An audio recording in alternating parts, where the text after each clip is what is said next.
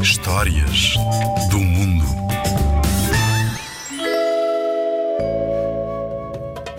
Vou contar-te uma história árabe. A gata e o sábio.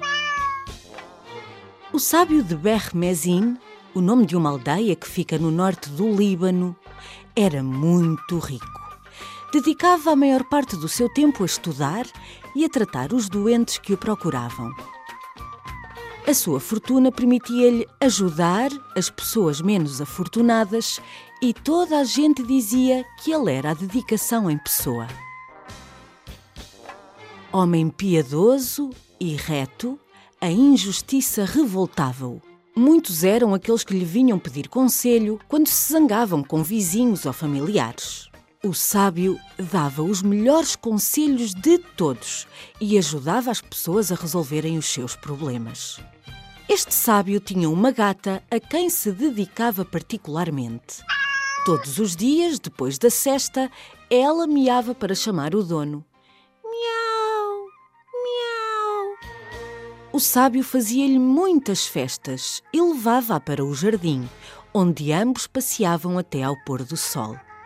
Ela era a sua única confidente, diziam as pessoas que trabalhavam com este sábio. A gata ia muitas vezes à cozinha, onde era bem recebida. O cozinheiro não escondia nem a carne nem o peixe, porque ela não roubava nada. Fosse cru ou cozinhado, ela contentava-se com a comida que lhe davam. Ora, uma tarde, depois do passeio diário, a gata roubou um pedaço de carne de uma panela. Tendo-a surpreendido, o cozinheiro castigou-a puxando-lhe as orelhas. Envergonhada, a gata fugiu e não apareceu mais durante toda a noite. Intrigado, o sábio perguntou por ela na manhã seguinte. O cozinheiro contou-lhe o que se passara. O sábio saiu para o jardim e durante muito tempo chamou a gata, que lá acabou por aparecer. Por que roubaste a carne? perguntou o sábio. O cozinheiro não te dá comida que chegue? A gata, que tinha tido filhotes sem que ninguém soubesse, afastou-se sem responder e voltou seguida de três lindos gatinhos. Depois fugiu e trepou à figueira que havia no jardim. O sábio pegou nos três gatinhos e entregou-os ao cozinheiro, que, ao vê-los, ficou muito admirado. A gata não roubou comida a pensar nela, declarou o sábio. O seu gesto foi ditado pela necessidade.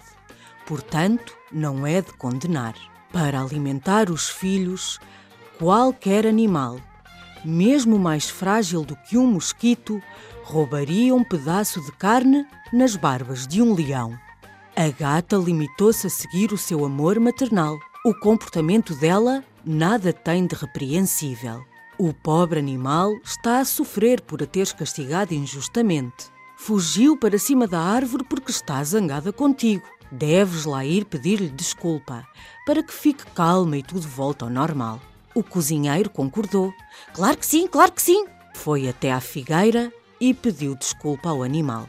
Mas a gata virou a cabeça. O sábio teve de intervir. Conversou com a amiga gata durante muito tempo e lá conseguiu convencê-la a descer da árvore. A gata desceu lentamente da figueira veio a miar roçar-se nas pernas do sábio e foi para junto dos seus três filhotes. A Gata e o Sábio.